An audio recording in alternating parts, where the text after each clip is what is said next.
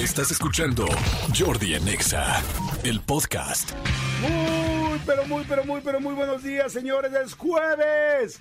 Jueves 16 de marzo ya llegó, ya está aquí, ya tenemos aquí este jueves, cosa que me da muchísimo gusto. Ya arrancamos este la semana el lunes, les metimos segunda en martes, miércoles andábamos medio de capa caída, la mitad, cuesta más trabajo. Jueves ya vamos de bajadita, pero bueno, lo importante y lo padre es que todavía tenemos también dos días para poder cumplir todos los objetivos que tenemos. Así es que espero que estén muy bien. Este, estamos ya a nada de que sea el puente y a nada de que sea este marzo de eh, pues de inicio de la primavera. 21 de marzo ya saben que es el inicio de, de primavera, independientemente del natalicio de Benito Juárez. Pero bueno, ya el calor ya se siente, no sé cómo estén en otras ciudades, pero en Ciudad de México se siente muchísimo el calor, está bastante fuerte, está bastante, este, pues intenso, digámoslo así. Eh, así es que bueno, mientras fíjense, todavía la semana pasada en California hubo un, una tormenta de nieve fuertísima que inclusive hasta dejó, eh, bueno, por lo menos cuando yo leí había habido una persona que había fallecido de, de pues los problemas con tanta nieve y de gente que se queda atrapada en sus casas porque no están preparados, menos para clase. Entonces, híjoles, está bien roco el mundo, el rollo del clima eh, y del calentamiento global, cómo nos afecta y cómo lo vamos viendo y si le ponemos tantitita atención. O sea, la verdad es que hay que tener dos dedos de frente para darte cuenta que sí estamos madreando durísimo todo este planeta y verdaderamente no, no, no está tan nada nada, nada, nada agradable lo que estamos haciendo. Pero bueno, saludos a toda la gente que nos escucha, a toda la gente de toda la República, a la gente de Estados Unidos, a todo el mundo, Ciudad de México y Estado de México. Gracias por estar aquí. Fíjense, les voy a decir quién, quién nos escucha muchísimo. Nos escucha muchísimo la gente que viene manejando de todo tipo, la gente que está en su casa haciendo eh, tareas domésticas, la gente que está en sus oficinas, a todo el comando Godina y malditos perritos adorables como los quiero. Les mando muchos saludos, muy buena vibra, espero que tengan un excelente día de la oficina. Hay mucha gente que nos escucha en los talleres, hay en talleres de, donde están trabajando. ¿A qué llamo taller? Cuando trabajas manualmente, donde tu trabajo es eh, con las manos, ¿no? Ya sea cosiendo o un taller eléctrico o un taller mecánico o un taller textil, como el que les decía. En fin, hay mucha, mucha gente que nos escucha también mientras hace ejercicio, hay mucha gente que nos escucha mientras estaba haciendo un proyecto, hay mucha gente que está en diferentes lugares, ya sea en un trabajo híbrido, pero están trabajando y les acompaña el radio y es padre el radio. Yo creo que la radio no va a terminar nunca porque te sientes acompañado porque realmente hay una persona del otro lado. O sea, yo estoy aquí ahorita con ustedes y eso es algo lindo. O sea, verdaderamente estamos conectados. Eh, por eso también, fíjense, les voy a contar, es tan difícil hacer radio porque tienes que estar durante mucho tiempo al aire, ¿no? Si ustedes se fijan, imagínense, llevamos nada más con este nuevo programa seis años. Y con este programa eso significa que todos los días hay que estar tres horas hablando y estando en contacto con ustedes. Eh, ¿Es pesado? Sí, no les voy a negar que sí es pesado porque es pues es, es como tienes que ser muy constante, tienes que estar mucho tiempo aquí, entonces es, eh, es, este desgastante, por decirlo de alguna manera. No, no desgastante, no, porque no, no es desgastante, es, estoy buscando la palabra. Este, ¿cómo se dice cuando algo te demanda mucho? De, eh, demandante. De demandante, exactamente. Estaba pensando, este, no, no encontraba la palabra. Es muy demandante hacer radio. Pero les digo algo y lo que es muy bonito es que esa, e, eso es lo necesario, la fórmula necesaria para poder estar conectado con tu gente siempre. Para que es como, pues bueno, mi locutor al que yo sigo, qué opina hoy, qué dice hoy, cómo está hoy, hoy está feliz, hoy está triste, hoy está eufórico, hoy está en la en la tonta, ¿no? Porque luego también hay días que uno sale al aire y no, no das pie con bola, todo te equivocas, la riegas, estás distraído. Pero lo bonito es que hay un ser humano de un lado y hay muchos seres humanos del otro. Y eso nos hace conectarnos de a de veras. Eso es algo que en ningún momento la inteligencia artificial eh, va a lograr, porque pues un ser humano conectado con otro, eso es algo que solamente entre nosotros pueden hacer. Pero bueno, señores, feliz este feliz jueves, feliz jueves 16 de marzo. Y señores, tengo aquí a mi lado, a mi lado izquierdo, en esta ocasión normalmente es del derecho, pero hoy está del lado izquierdo, se me puso del otro lado, se volteó, se fue al otro lado, cambiaron las encuestas, tenemos otros datos, ahora está de otro lado. Sí, el señor Manolo Fernández. Amigo, ¿cómo estás? Buenos días. Bien, amigo, buenos días. Buenos días a toda la gente que nos escucha ya en este jueves. Gracias por estar con nosotros. Eh, dos comentarios rápidos. No, no me cambié de lado. No, sigo en el mismo lado, en el mismo bando. En el mismo bando. Este, y no, y yo a diferencia de Jordi, no me emociono tanto con la morena de los ilegales. Pero ¿qué tal con otra morena, papacito? No, no, no, no, no, no, no, si la morena Eso, pide. eso no. si la morena No. pide, dale, no, no. Dale su garnuchazo a la morena, no, amigo. no, quieta la morena. ¿Qué es lo más cerca que te han acercado a una morena, amigo? Este, cerca. cerca. Cerca, bueno, los que, Cerca. tenemos, los que tenemos hijos siempre hemos tenido una morenita cerca porque pues hasta lo lavas, ¿no? Exacto. Le lavas su pinculillo Exacto, a tu pequeño. Exactamente, sí, cerca, pero este, digamos que he estado cerca del fuego, pero nunca me he quemado. Fíjate qué cañón, es una tontería, pero la gente que somos heterosexuales, los hombres, Ajá. pues nunca querrás un pene cerca, ¿estamos de acuerdo? No. O sea, no va a ser, va a ser incómodo. Sí, señor. Pero, pero jamás de tu hijo, ¿no? Cañón, o sea, jamás, o sea, de tu hijo. Ah, no. O sea, si tienes que lavarle, cuidarle, checarle, Acercarte, pendiente, sí, claro. cambia completamente el contexto en el momento en que es tu hijo y tú estás cuidando, ¿no? Sí, que- creo que el peor momento es cuando estás eh, eh, en, en un gimnasio y ya te estás tú cambiando, ¡Ah! sentado en la banca poniéndole ya los tenis y se acerca el, ¿qué onda, güey? ¿Cómo estás? de bañarse.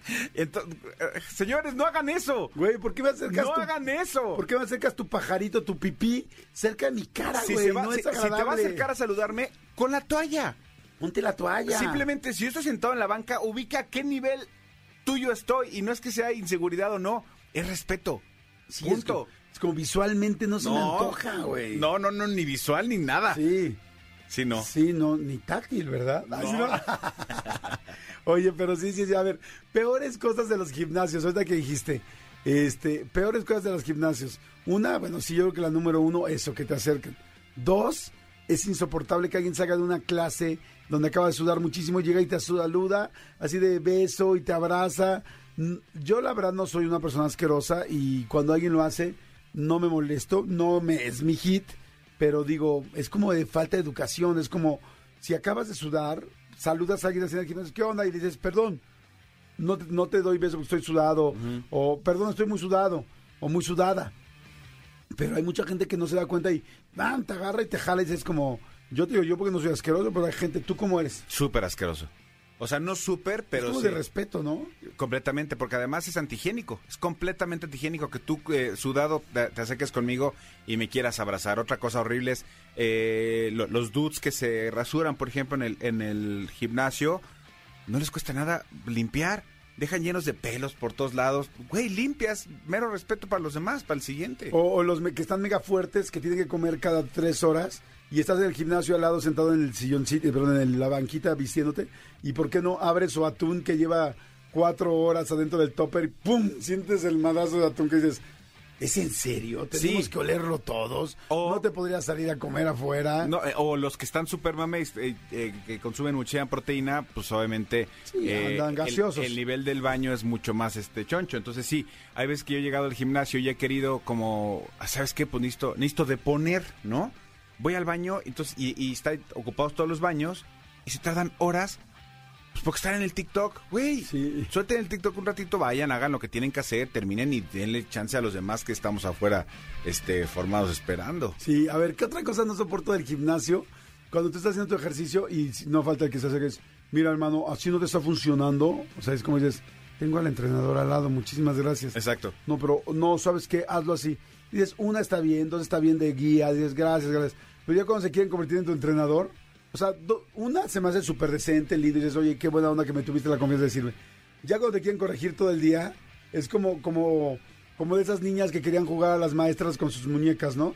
Que sentaban todas las muñecas y, a ver, niñas, les vamos a enseñar tal, tal. Es como, güey, si quieres ser entrenador, pues vete a entrenar a alguien más, güey. Claro. Pero yo tengo a mi entrenador que ya me dijo gracias, buen detalle una vez, buen detalle dos veces, ya estuvo suave, ¿no? Sí, ahora tam- también eh, de- decirle a la gente que ya prácticamente toda la gente en los gimnasios trae audífonos. Si no toda, el 90% se pone audífonos para hacer ejercicio y cada quien escuchar su música o escuchar, eh, porque ves que ya hay, caminadoras que ya puedes tú programar y escuchar lo que, estás, lo que está en, esa caminadora.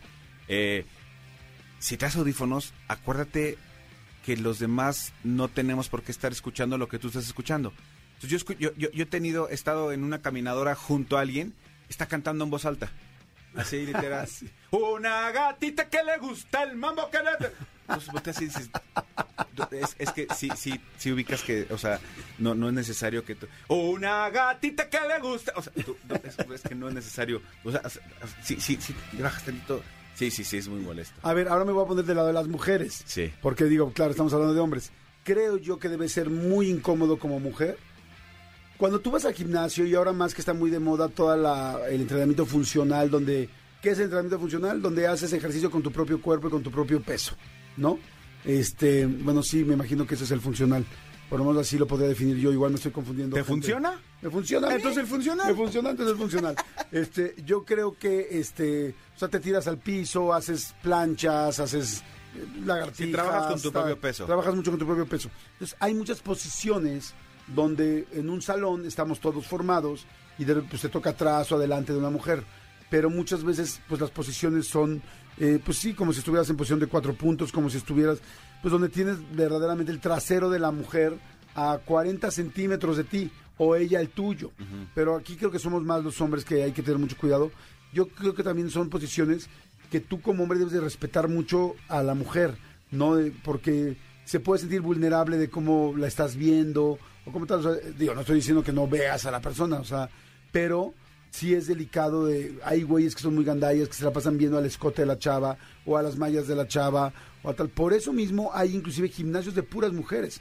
Hay unos gimnasios que creo que se llaman Silhouette que, les ha ido muy bien en México son unas franquicias porque van solo mujeres y hay muchas mujeres que van a esos gimnasios porque se sienten incómodas de cómo las ven ciertos hombres en los gimnasios.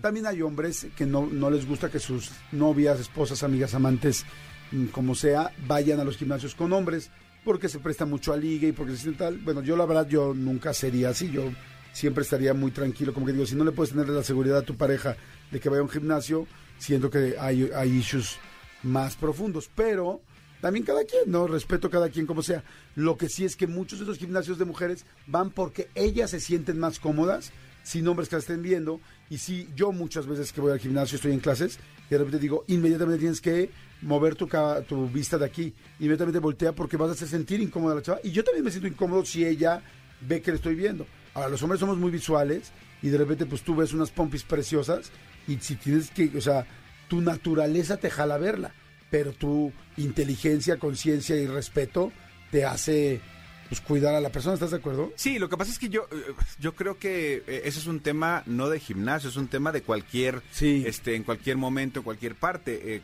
creo, y está muy feo que hable por alguien más, pero hablo por ti, porque te conozco y sé que a ti no te gustaría hacer sentir incómoda a una mujer No, ni en el gimnasio, ni aquí subiendo las escaleras de la estación. Este, yo creo que es un tema de respeto. eh, y, y- y- y tal cual, como tú dices, si de repente por la por la el acomodo en el que estás en, en esa clase, a la hora que se que se agachen, ella va a estar muy cerca de ti, date medio pasito, da- medio pasito a la derecha para que no quedes exactamente atrás de ella. O sea, sí lo puedes hacer, pero además Claro. no, no solo por una chica, o sea, lo puedes hacer Sí, hasta, por- hasta por respeto, hasta por por respeto de, de- de- de espacio vital. Entonces, pues, yo, yo sí creo que. Yo, yo siempre he, he tenido la, la- la teoría de. Al final, tengo una mamá, tengo una esposa, tengo una hija, y no me gusta hacer nada que no me gustaría que alguien les hiciera a ellas. Entonces, este. eh, eh, es- respeten, respeten nada más el espacio de. Y sí, muchas veces parecía una tontería, pero, pero hay miradas que dices, dude, no la veas así. O sea, es Sí. que no estoy diciendo, dude, no la ves así. Cámbiale nada más la, el, el- el- tonito o no aprietes la boca cuando... Porque sí, sí, sí las puedes llegar a incomodar. Claro. Y sí, la verdad, en el gimnasio sí también hay que tener, si tienes una pareja formal, o sea, bueno, si tienes una pareja, yo me imagino que tienes una pareja formal, hay que tener cuidado con el ligue porque es muy fácil ligar en el gimnasio. ¿Por qué? Porque ves a la misma gente, la ves todo el tiempo, entras a clases, estás de buenas, se están generando endorfinas, se están generando testosterona, se están generando hormonas que se está bajando la oxitocina, o sea, se está bajando el estrés. Es muy difícil que alguien llegue enojado a una clase y salga enojado de la clase. Después de 45, 50 minutos de hacer ejercicio, tu estrés baja. Entonces, estás de mejor humor. Entonces, es- te estás viendo, o sea, todo está puesto para que, digo, no, no, no es que sea a propósito, pero más bien las, los elementos que hay alrededor son muy, eh, juegan muy a favor, muy propicios para que te puedas ligar. Sí. Se ven guapos, se ven con ropa normalmente pegada. Normalmente la gente que está haciendo ejercicio se admira porque está haciendo un esfuerzo por tener mejor salud, por verse mejor, depende de cada quien cómo lo maneje. A veces hay gente que es solo uno, a veces que hay gente que es solo dos, hay gente que está preocupado por hasta por salir de una enfermedad y por eso va al ejercicio. O como yo, que yo, por ejemplo, ahorita llevo, se me han juntado varios compromisos de trabajo, no he podido ir al gimnasio y te puedo decir que estoy más irritable, me urge hacer ejercicio. Sea, necesito hacer ejercicio porque a mí me ayuda mucho hacer ejercicio para estar mejor. Pero bueno, a lo que voy es, todo eso genera el, eh, eh, como un terreno muy fértil para que otra persona te parezca divertida, linda, chistosa. Y ahora que está tan de moda que el 54D, que ahora todos en equipo, que ahora la clase de Zumba, tú imagínate, bailando Zumba, 50 minutos, viéndote al espejo, con compañeras y compañeros, y todos bailando al mismo tiempo y sonriéndote. O sea, es muy fácil que acabe y tengas afinidad o cercanía o empatía con otra persona lo cual va a ser muy difícil que en la oficina con gritos, con tal, con juntas, con desmadres, con a ver, entreguen los saldos, pero ¿por qué no hiciste esto? Pero tal, no es el mismo ambiente. No. El ambiente del gimnasio es muy a favor de las relaciones. Entonces, yo siempre he pensado algo, ¿eh? fíjate, siempre se lo dije, se lo he dicho a mis parejas, y es, mira corazón, tanto tú como yo somos seres humanos y somos personas este, con una biología normal. Va a haber gente que nos va a llamar la atención va a haber gente que a lo largo del tiempo nos va a llamar la atención, nos va a parecer agradable. Pero, este, yo lo único que te pido, y te lo pido porque lo voy a hacer yo, o bueno, lo que yo te ofrezco es, cuando yo veo una persona que sienta que me gusta, lo voy a, lo, lo loto. Pero si siento que una persona me gusta y es peligrosa para nuestra relación, me voy a alejar. O sea, si veo que una persona está siendo muy linda, muy cercana. Sí, me gusta y es recíproco. Y es recíproco y la estoy viendo muy cercana, me voy a alejar porque no quiero, eh, no, no quiero, si quiero mi relación, no la quiero poner en riesgo. Y somos seres humanos con errores y con, con virtudes, pero también con momentos difíciles, con complicaciones, con mejores días que otros. Y es mucho más fácil caer en un mal momento si te estás peleando, discutiendo, o la rutina o tal de tu pareja, y por otro lado hay alguien que está brincando así como como el zorrillo, como el este, ¿te acuerdas de Pepe Lepú? Cómo agarraba a la zorrillita, ¿qué era la zorrillita? Sí, ¿no? Sí. Este, entonces como que yo sí es, y la verdad sí te puedo decir, ¿no? Yo alguna vez, y tú te consta porque alguna te lo dije, hubo una persona en nuestro trabajo que le tuve que decir, corazón, discúlpame, necesito eh, que te vayas de este trabajo. Le conseguí otro trabajo y la coloqué rápidamente en otro trabajo, porque al mes y medio de trabajar con ella dije, esta chava va a ser peligrosa para mi matrimonio y, yo no quiero, digo, ya los matrimonios y ya las parejas tenemos problemas por muchas cosas. No quiero sumarle esta, que puede ser, pues, complicada. Sí, completamente de acuerdo. Y, e insisto, todo se basa en el respeto y en la comunicación, porque sí es un lugar apto para, pero bueno, tienes que saber muy bien lo que está, lo que está, lo que estás viviendo y lo que estás dispuesto a perder. Jordi Enexa. Seguimos en este 16 de marzo, eh, ultra, hiper, mega puente. Explícales, amigo, por qué es mega puente. Eh, leíamos el otro día que en teoría mañana, que es 17, va a haber una cosa que se llama descargas de calificación en ondacitos. Muchas de las escuelas afiliadas a la SEP, incorporadas a la SEP, perdón, no van a tener clases mañana. Y luego el lunes es el por el puente del día 21, que es martes, se recorre como siempre se ha hecho. Entonces, muchos chavos van a tener clases, hoy es el último día que van a la escuela y no van a tener clases hasta el próximo martes. Solo martes. Miércoles, jueves, viernes y luego la semana lunes, martes, miércoles, jueves y empieza la Semana Santa. Porque no, porque es día 30, jueves 30, el 31 no hay clases, porque es, este asamblea y se junta ya con la Semana Santa. Entonces, este sí va a haber va a haber familias que, que la Semana Santa la van a empezar desde el jueves o sea, en lugar, o sea, las dos semanas prácticamente se convirtieron en 20 días. ¡Wow! ¡Qué cañón! Sí. Oigan, señores, hoy es Día Mundial, independientemente de todo este asunto del nuevo, del ultrapuente, hoy es Día Mundial de la Alcachofa. Sí. No todo el mundo eh, le gusta la alcachofa, o no todo el mundo sabe comer la alcachofa, porque pues es un es una verdura, me imagino, la alcachofa, ¿no? Este, porque ya ves que ahora hay verduras eh, que parecen, más bien frutas que parecen verduras. Sí. Pero eh, es mucha gente le tiene miedo a la alcachofa porque no sabe cómo comerla. Y ya saben que aquí tratamos de que todo sea mucho más fácil y mucho más sencillo. La alcachofa es muy sencilla de comer, lo que pasa es que eh, nada más hay que saberle un poquito. Yo también la primera vez que me enfrenté a una alcachofa fue así como de, y como, ahora sí que cómo se come esto, literal, ¿no? Muy fácil cómo se come una alcachofa. La alcachofa, pues como ustedes saben, tiene hojitas y las hojitas, la base de la hojita, donde crece la hojita, está como la pulpa o la carne de, que genera esta verdura. Porque incluso las hojas acaban en pico.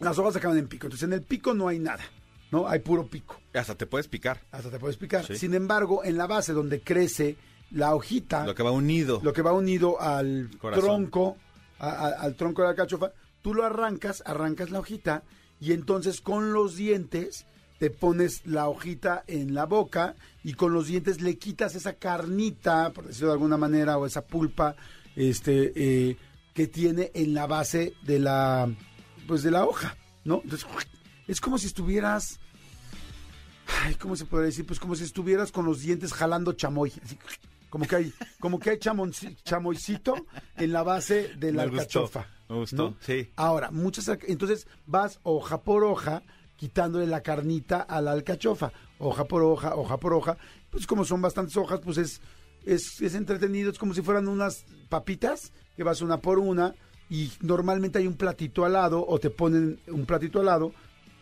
y vas poniendo pues las que ya chupaste, porque no se come la hoja. Sí. Porque mucha gente de repente ve la alcachofa y dice, ¿cómo? ¿Tengo que comerme la hoja? ¿La muerdo? ¿No la muerdo? No, nada más la vas jalando.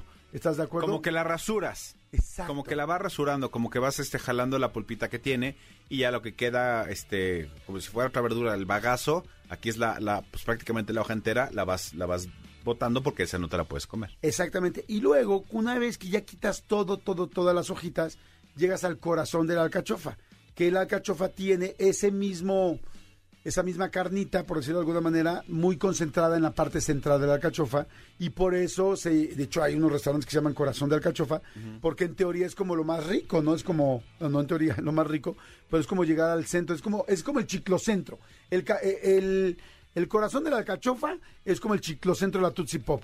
La chupas y la chupas y la chupas Hasta para que llegar llegas. al chicle. Exactamente, hasta ¿No? que llegas al centro. Exactamente. Entonces, pues es como lo más rico.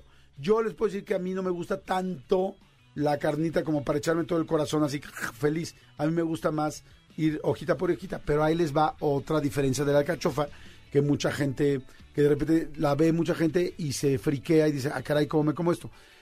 Las alcachofas no- muchas veces van acompañadas de salsas y de salsas muy ricas. Por ejemplo, hay alcachofas muy de moda los cuatro que, bueno, no muy de moda, sino muy muy Socorrido, normal, muy sí. socorrido a los cuatro quesos o diferentes salsas. Entonces lo que haces es que literal agarras la hoja como una papita. Ya sabes que tienes la carnita en la base de la hoja y entonces agarras y le pones y Dipeas. Ajá, o como este sumerges, Zancochas. sancochas, sumerges, chopeas Chopeas. chopeas la hoja de la alcachofa en esa salsita de queso o en esa salsita que te pongan al lado, como si fuera soya de un sushi, así, y ya luego te la comes, entonces ya sabe a queso, pero alcachofa, pero tal, y pero con el dientecito, y, y es muy rico, y una alcachofa es como una muy buena entrada para cualquier comida posterior, porque estás comiendo un poco de verdura, y está rica, y además como que se presta muy rico para la plática, porque estás pues como papeando, ¿no? Sí. Sí, sí, sí, la vas que alcachofeando estás en esta Ándale, ocasión. estás alcachofeando. alcachofeando. Hoy dimos clase básica De alcachofa 1. Exactamente. Alcachofa 1 aquí en Jordi en Exa, ¿no? Que siempre es padre, ¿no? Que te digan, porque luego hay cosas que uno no sabe ni cómo hacer. Sí, y, y si alguien le, o sea, llega una alcachofa y no se la sabe comer, le dices, alcachafa, alcachafa. ¿No sabes comerte la alcachofa? Alcachafa. Fíjense que las alcachofas eh, eh, son de, bueno, más bien llegaron en el, en el siglo, son italianas, principalmente italianas, donde viene el olivo. Ya ves que en Italia, en donde siembran eh, vino, normalmente también hay olivos al lado. Casi en todos los, casi en todos los viñedos también se, siembran olivos. Y la alcachofa viene como por toda esa línea. Y este era muy, muy consumida en, en Italia en el siglo XV.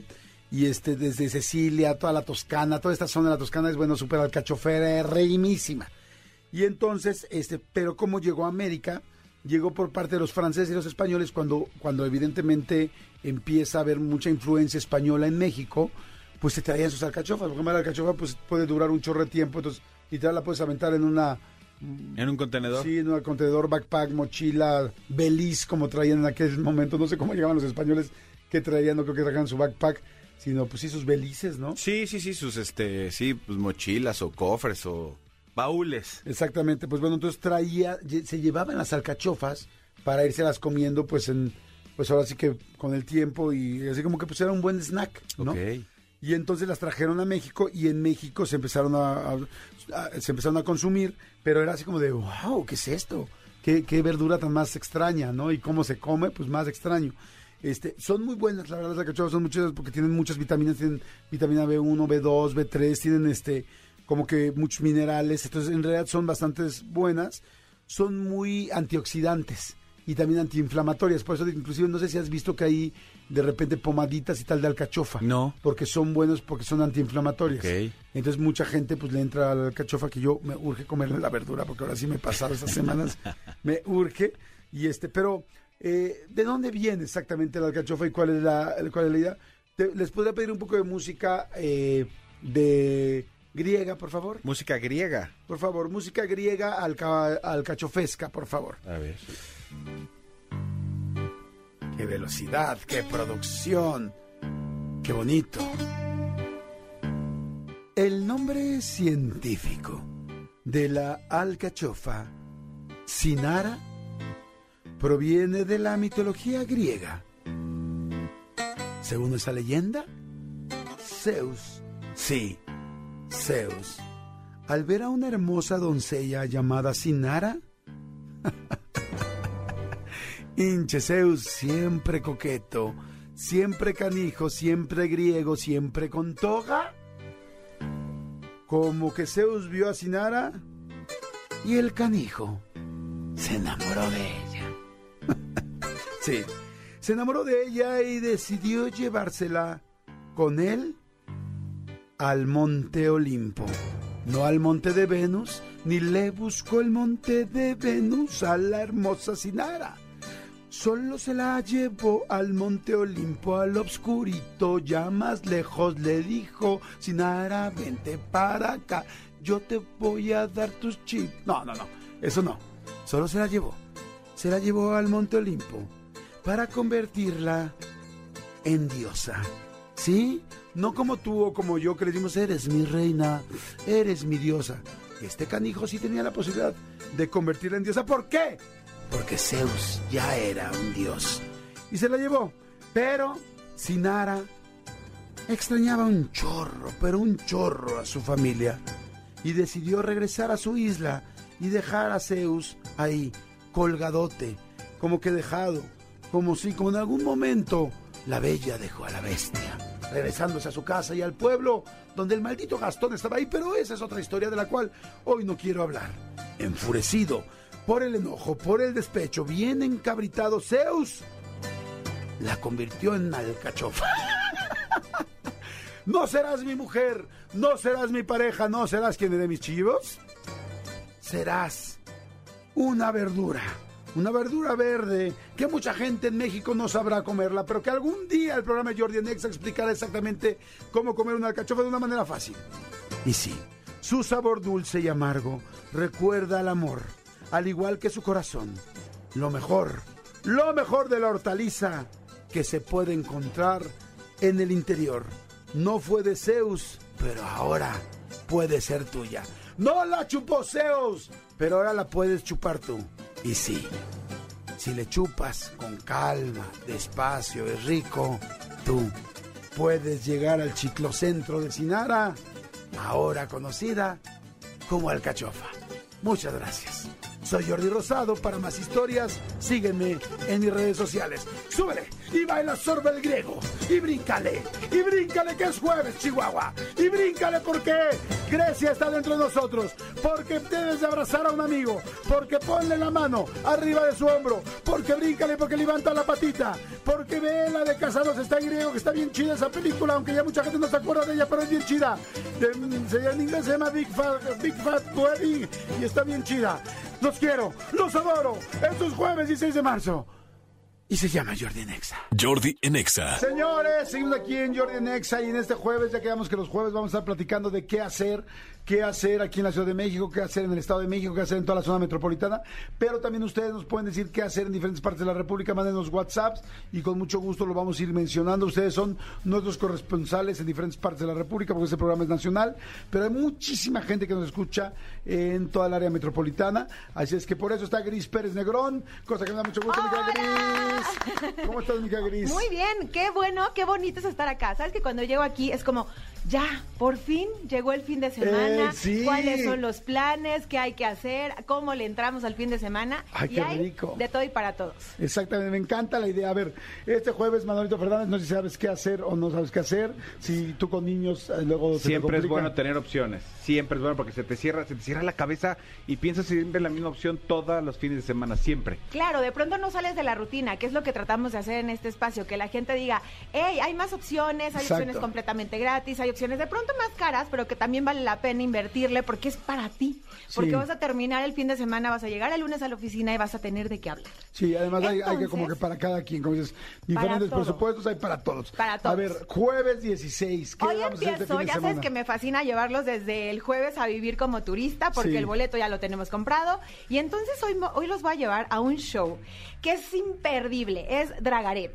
¿Ok? No sé si ya lo habían Yo he escuchado. escuchado mucho de él, pero Yo no sé bien redes, qué sí. es. Está brutal. Tú llegas a un lugar que está en Coahuila 92 en la colonia Roma, que está en el Foro Roma, ¿ok? Entonces tú llegas a ver este gran show, que imagínate estas dragas bailando y cantando de una forma increíble, que además yo me fui a meter al camerino, Ajá. casi no soy chismosa ni me gusta traerles toda la información, y entonces es un cambio de dos o tres horas de una transformación en la que ellas salen hechas unas reinas y de pronto se conjuga con el cabaret.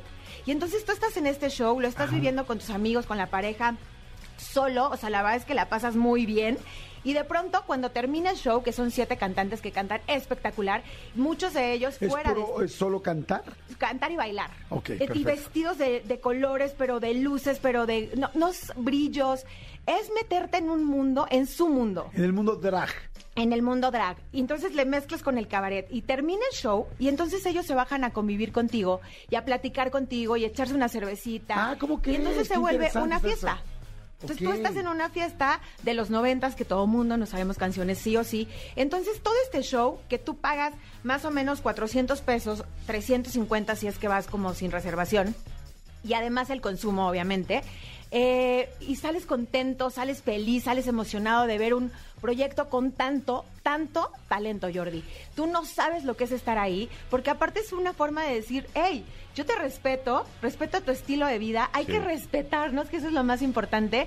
Y si tú vas a este tipo de shows, de verdad sales con una idea completamente distinta y un chip bien diferente. Me encanta. A ver, para la gente que no conoce el mundo drag, yo nunca he ido a un show drag, pero ahora que está tan de moda y que se ha hablado tanto, tengo muchas ganas. Primera pregunta, este, mi querida Gris. Eh, ¿Uno tiene que ser de la comunidad LGBT para ir a ver un show así? Para nada. Y la verdad es que lo disfrutas igual eh, eh, que todo mundo, porque es lo que te digo. Es, imagínate ver estos hombres vestidos de mujeres, increíblemente bien detallados, bien maquillados, con vestuarios que dices, ¿en serio pueden con eso? Bueno, yo estoy impactada de algo, las botas.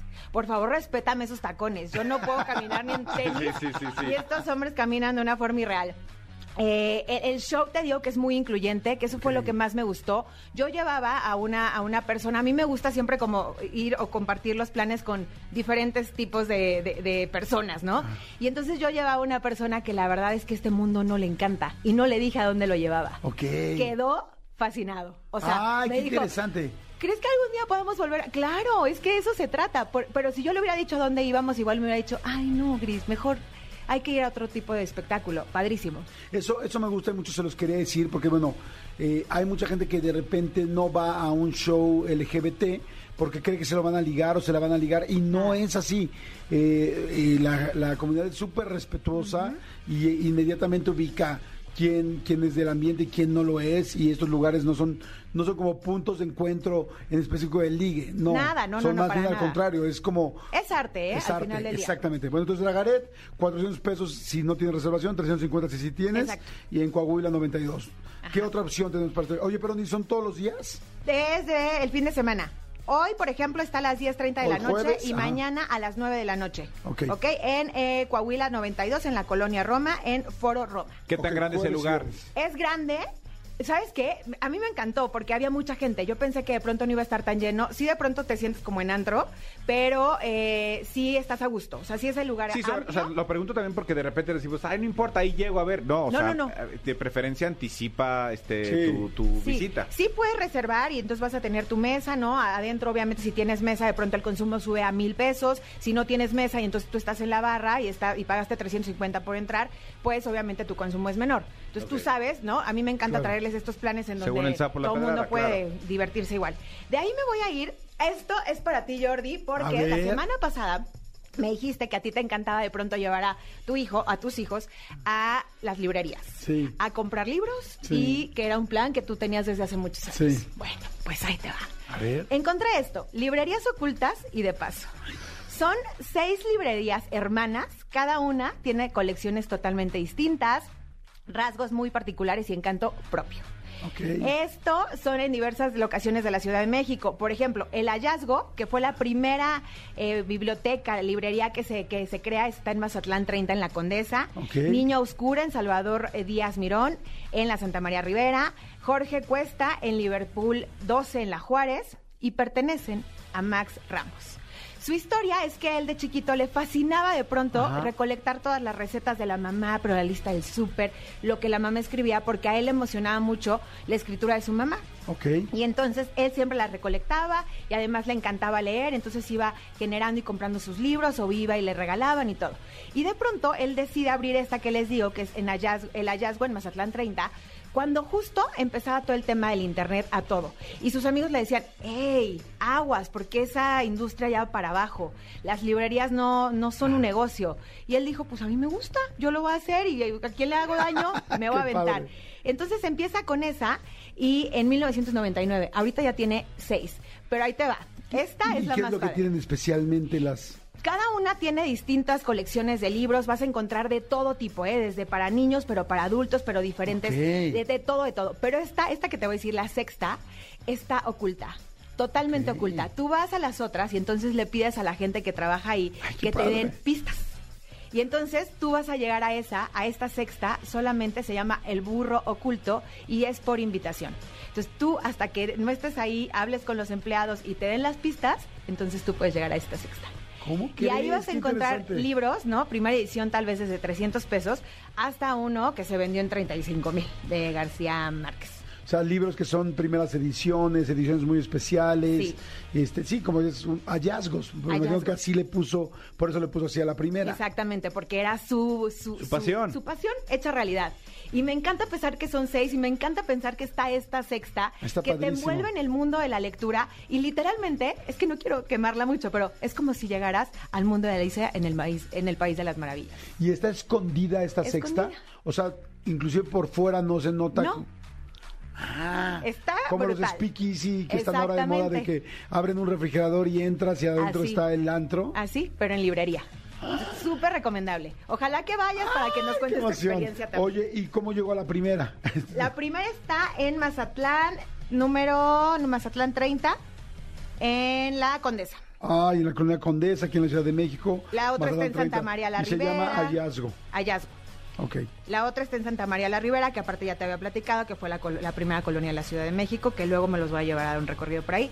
Y la otra está en Liverpool 12. Ah, me encanta. Entonces, Dragaret, luego librerías ocultas que nos podemos. eh, Bueno, está padrísimo para cualquier persona que le guste una librería y para llevar a los niños y todo con pistas. Está fantástico. Exacto. Y ahí les va este. A ver. Es que estoy obsesionada con esta serie documental. Y ya que estamos de un hallazgo a otro, pues ahí les va. ¿Ya vieron la serie documental MH370? El avión que La desapareció. del avión no, la iba a ver este fin de semana. No, no, no, no, no. Tú no sabes lo que te tiene ahí, pero en el sillón de que no quieres darle stop. Está cañón pensar, imagínate esto. 2014. Un vuelo el 8 de marzo. Más o menos sale como a las 12.19 de la ya del día. De la tarde, ajá. Del sí, de Sí, la sí. mañana. Y entonces de pronto eh, ¿Qué fue? Ah, fui yo, perdón. No sé por qué se puse. no Se pasa activó. nada. Le, le sigo. Sí, síguele, ok, síguele. ok. ¿Qué síguele. pasa con esto? No pasa nada. Oye, ¿qué tal? Ya se activó justo hablando Se activó, de este tipo de cosas. ¡Qué miedo! Ah, ¡Qué miedo! Suspenso. Bueno, y entonces de pronto 2014, 8 de marzo, Sale el avión rumbo a China y a la una hora después, una 19, todavía logran hacer contacto con el piloto. El piloto les dice todo ok, todo muy bien. Un minuto después, el avión desaparece el radar. Sí. Y entonces, eh, obviamente, ellos llegaban supuestamente a las 6 de la mañana. Entonces, co- como que se esperan, pues vamos a esperar a ver si llega a su destino. Pues nada, 6 de la mañana, nada, 7 de la mañana, nada. Y entonces empiezan a ver qué había pasado.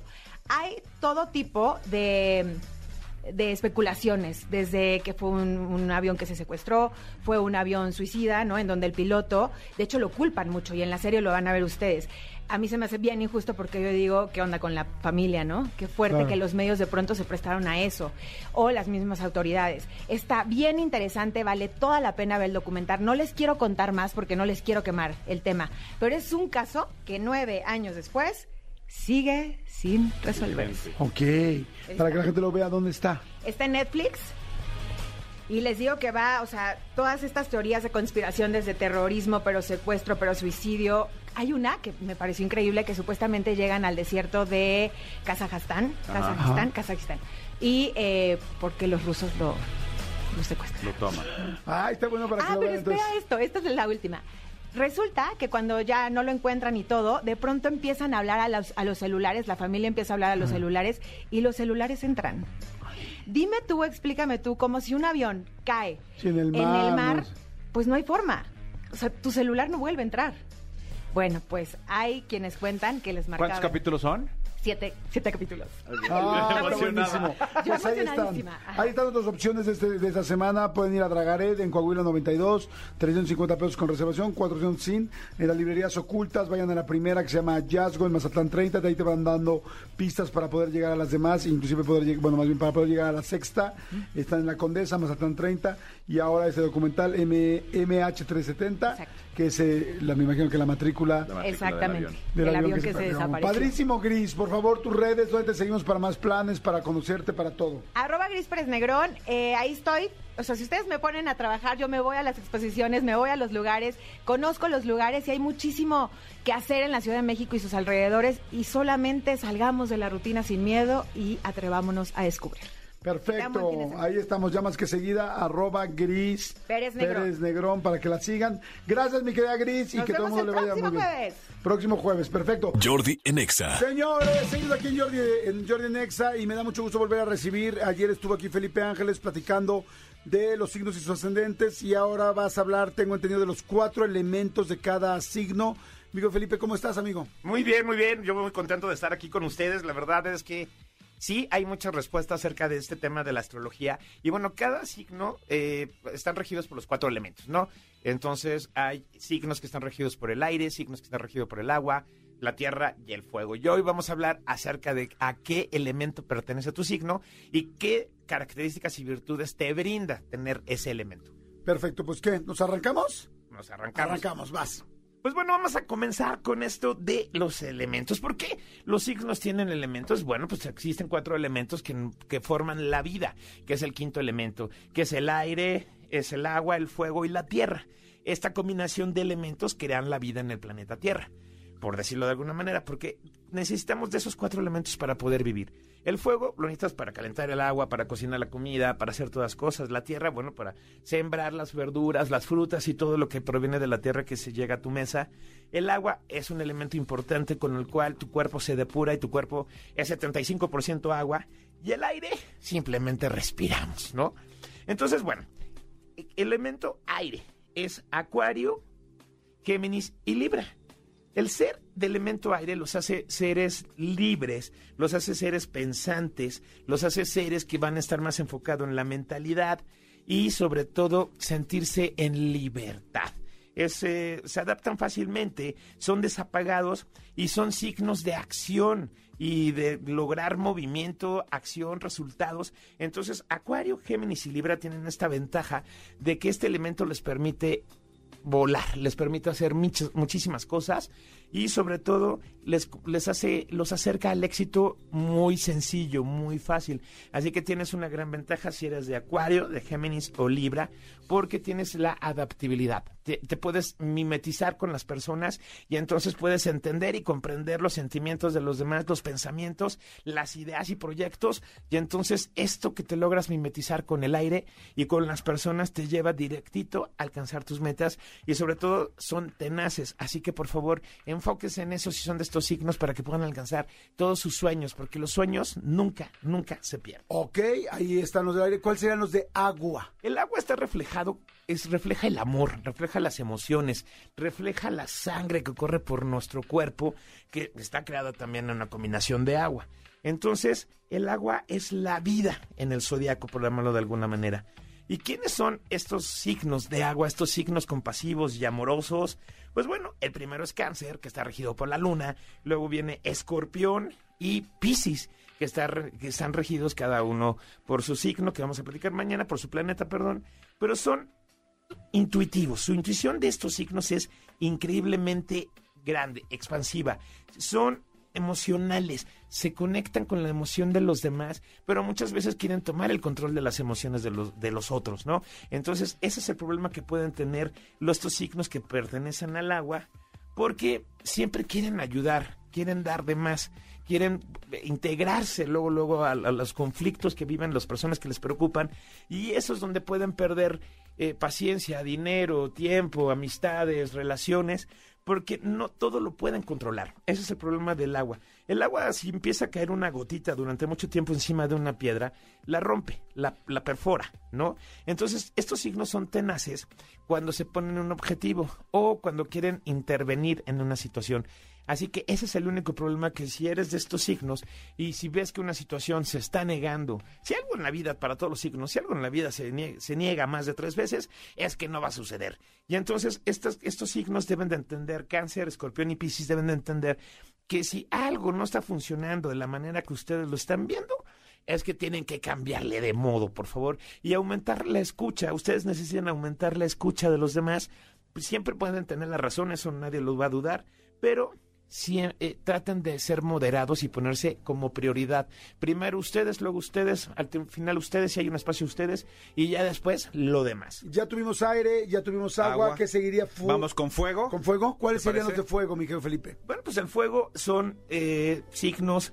El fuego está regido por la pasión, la acción, la conquista, la batalla, el día a día, el ser tenaz, el, lograr llegar primero a la meta, el que cumples tus objetivos y que, bueno, que vas a lograr todo lo que tú quieras. Entonces, ¿quiénes son de fuego? Bueno, pues son Aries, Aries que está regido por Marte, Leo y Sagitario.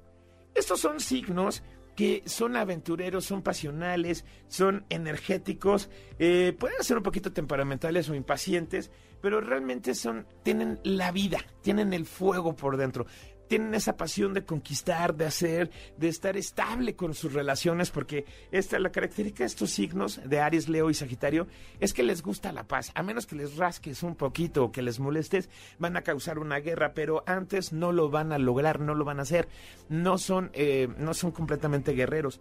Aunque Aries está regido por Marte, el planeta de la guerra, eso significa que le gusta tener acción conquista.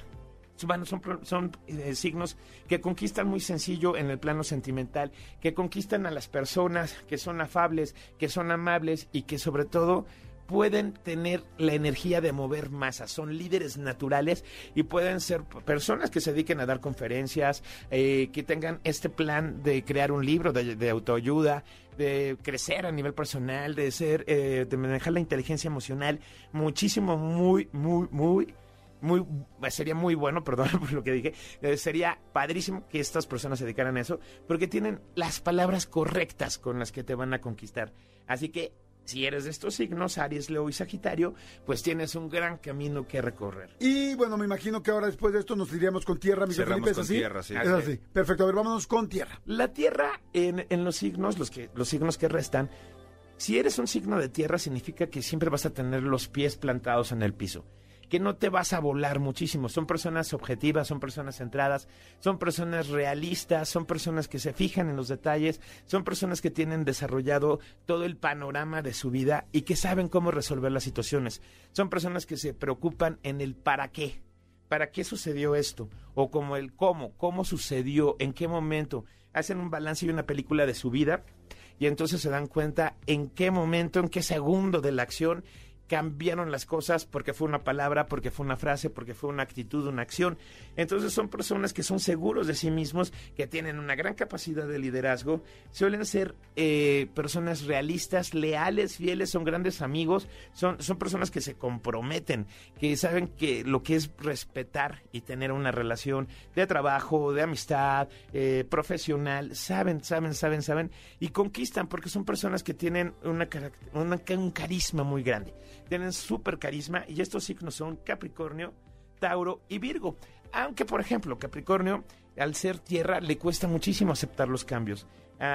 y a Virgo también. Virgo por eso lo hace un poquito antisocial la Tierra, porque necesita primero tener confianza. El único signo que es más social aquí en este caso es Tauro, pero cualquiera de los tres que tengas, en eh, que seas Tierra, es una persona que va a alcanzar los objetivos y que siempre, siempre alcanza el triunfo. Pues bueno, muy interesante lo de los elementos, ¿no, Está bueno, está bueno, sí, saber qué onda con cada uno de los cuatro elementos. Exactamente. Felipe, ¿dónde te localizamos? ¿Dónde podemos seguir platicando contigo? ¿Dónde tenemos más información de los signos? Desde luego en mis redes sociales, a partir de otro lunes ya habrá contenido, videos y demás, en arroba Felipe Ángeles TV y en Facebook es Felipe Ángeles Página Oficial y el número es 5623 769405 por si quieren mandar WhatsApp como he estado respondiendo y ahí vamos a tener más información. Gracias, Miguel Felipe Ángeles. Jordi Enexa. Señores, pues seguimos aquí en Jordi Enexa. Se está acabando este jueves, pero Manolito, eh, tenemos una entrevista muy buena con Amanda Miguel y Ana Victoria. ¿Qué te gustó a ti de esa entrevista? Híjole, me encantó primero que nada ver la conexión que hay mamá e hija. Yo sé que, que normalmente una mamá siempre está más cerca, más bien una hija siempre está más cerca de su mamá que de su papá, pero ver la conexión familiar que tienen, ver la manera en que se, en que se tocaban, que se veían, o sea, ahora sí que yo que estuve ahí eh, lo pude, lo pude percibir, ver el concepto en el que tienen a su papá, eh, a su esposo, según sea el caso, me encantó. Y, y, ver lo estúpidamente talentosas que son las dos. Qué bruto, eso está muy cañón. Muy, muy cañón. Bueno, vamos a escuchar un pedacito extra de esta entrevista, vamos a ver qué es lo que pues qué pasó, ¿no? O sea, que, sí, que la una probadita. Un poquito, una probadita, que la conozcan un poquito más. Escuchen, por favor, la entrevista que es la más reciente, la más calientita de Amanda Miguel y Ana Victoria, eh, que está ahorita en mi canal en YouTube. Escuchen esto. ¿Cómo es vivir sin Diego? Pues no me enseñó a vivir sin él, pero tengo que aprender. Es como todo. Hay que aprender. Ni modo. Ahí voy, ahí voy, ahí voy. Hago todo lo posible. ¿Lo sientes cerca? Todo el tiempo. Eso es lo que más me encanta de él. Que no me deja sola, él está, él está. Te digo que él se fue, pero no se fue. Y me da fuerza para seguir. Mm. Así es la vida. Así es lo que me tocó y yo tengo que ser fuerte por mi hija, ser fuerte por mi nieto, ser fuerte por lo que me dejó, por seguir adelante con la música que él creó y por todos sus sueños que dejó este, inconclusos y que tengo que terminar porque me siento en la obligación de cumplir todo lo que él me dejó escrito y no escrito y que me ha comentado quiero que hagas esto y quiero que hagas aquello y quiero y siento obligaciones de cumplir sus sueños. Hay algo que se me hace lindísimo, que cuando estudiaba un poco la vida de ambas, eh, decía, es que Diego es como, como un sol para el girasol, o sea, como que supo dirigirte perfecto, porque cuando él te conoció era muy famoso, pero tú traías un talento irreal y de repente te fue jalando y a producir un disco y luego a producirte otro y tal, y eran canciones y canciones y éxito y éxito. Y Amanda Miguel, y digo, Diego por supuesto, también tiene una carrera fuertísima, pero lo que me sorprende y me hace muy lindo cuando una pareja puede potenciar a otra a ese nivel. Él era cero egoísta. Eso era un gran don de papá. Era cero egoísta y era sumamente tierno. Y él siempre potencializó y engrandeció a su mujer. Sí. O sea, yo ver a un padre que, que siempre le daba un lugar a su mujer de una manera que yo decía, wow, o sea, Era pro increíble papá. O sea, era una ternura. Era una ternura, puso la vara muy alta, ¿no? De hecho, mis problemas con mi esposo son por eso. Porque digo, no manches, o sea, mi papá era una cosa seria. O sea, la manera en la que él impulsaba y empujaba y engrandecía a su pareja era impactante, era impactante. O sea, de hecho, a mí me enorgullece mucho que mamá hable como habla de papá hoy, porque es una prueba más del gran amor que se tenían. O sea, que no, realmente no, no era eh, un tema de, de cámaras, ¿no? No era un tema de éxito porque tuvieron canciones juntos y siguieron juntos. Era un tema porque realmente se amaban y se admiraban y se apoyaban. Y pasaron por muchas cosas que yo fui la primera testigo de todas ellas. Y es impactante cómo sobresalían los problemas de la vida. O sea, hoy en día estamos muy acostumbrados a desperdiciar. Y en el amor también. Somos eh, muy rápidos en, decidir dejar ir. Eh, y creo que parte del aprendizaje de la vida es pasar a través. Porque solo así aprendes esa lección, ¿no? No te estoy diciendo que te tengas que quedar en una relación que no quieras, ¿no? Pero sí, sí estoy diciendo, y yo lo trato de practicar en mi propia relación, porque muchas veces a veces quieres tirar la toalla y dices, pero el motivo que tengo para tirar la toalla realmente no es un motivo, ¿sabes? O sea, si realmente lo analizas, es una lección, más que todo. Y ellos, Y ellos me, dos. me enseñaron. La lección siempre es de dos. Claro. Ahí está, ahí está la entrevista de Amanda. Bueno, un pedacito, una probadita. Si quieren más, vayan ahorita, ahorita al canal de YouTube. ¿no? Es la más reciente, es la primera que van a encontrar ahí. Le ponen Jordi Rosado en YouTube y es la primera entrevista que van a encontrar. Es la de Amanda Miguel y Ana Victoria Verdaguer. Eh, van a encontrar obviamente todas las demás que hemos estado subiendo. Faisy, Liabrito, Dulce, Talina Fernández, la que quieras. Pero la primera y la, y la más reciente es la, esta de Amanda Miguel y Ana Victoria Verdaguer. Véanla y ya luego ustedes nos cuentan qué onda, de qué se trata. Exactamente, así va a ser. Señores, este, pues bueno, aprovechen su tiempo y vean si quieren más contenido, métanse ahí o métanse también al podcast de, de Todo Mucho con Marta y Gareda, que está muy entretenido. También lo hacemos Marta y yo cada semana.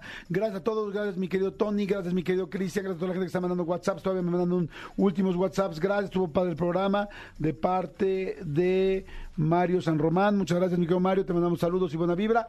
En fin, hay muchos WhatsApps, tweets. ¿Te quedaste con algún.? Eh, bueno, mucha gente que ya mandó también este, tweets, ¿no, amigo? Muchísima gente que mandó tweets participando por los boletos. Bueno, mañana tendremos más. No se agüiten, no se me agüiten. No se agüiten, exactamente. Señores, gracias a todos. Gracias, Elías. Gracias, Cristian Álvarez, por la producción del programa. Nos escuchamos mañana en punto de las 10 de la mañana, que ya es viernes. ¡Qué delicia! Pasen la padre. Gracias por habernos escuchado. Bye. Bye. Escúchanos en vivo de lunes a viernes a las 10 de la mañana en XFM 104. 94.9.